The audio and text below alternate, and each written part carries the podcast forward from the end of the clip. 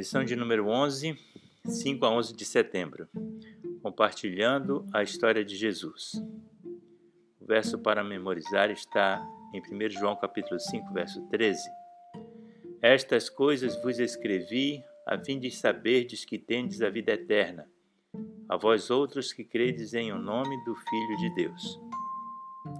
O tema da lição dessa semana é o testemunho.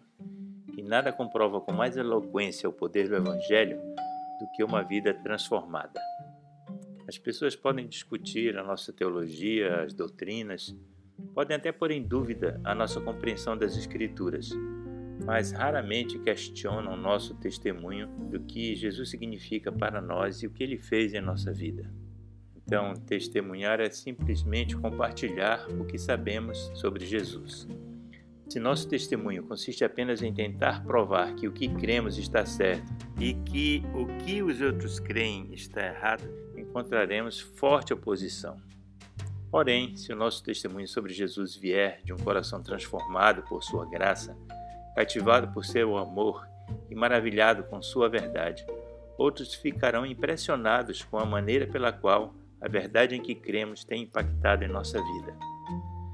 A verdade apresentada no contexto de uma vida transformada faz toda a diferença. Quando estudamos o Novo Testamento, vemos que o poder do testemunho é o poder do testemunho pessoal. Os crentes do primeiro século compartilhavam de um Cristo que eles mesmos conheciam e conheciam por experiência própria. Se formos cristãos de faz de conta, nunca nós conseguiremos mudar o mundo, porque temos que deixar Cristo habitar no nosso coração por meio do ministério do Espírito Santo. A nossa vida vai mudar e vai ser notada pelo nosso público-alvo, que são as pessoas a quem temos que levar o Evangelho. Quando nós nos apaixonamos, gostamos de falar sobre quem amamos. E a gente vai ver nessa lição que testemunhar não foi um requisito legalista, mas foi sim uma resposta ao amor de Cristo, ao sacrifício de Cristo na cruz.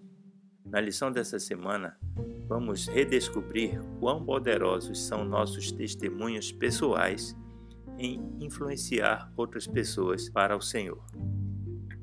Podemos testemunhar com segurança não pelo que somos, mas pelo que Ele, Cristo, é.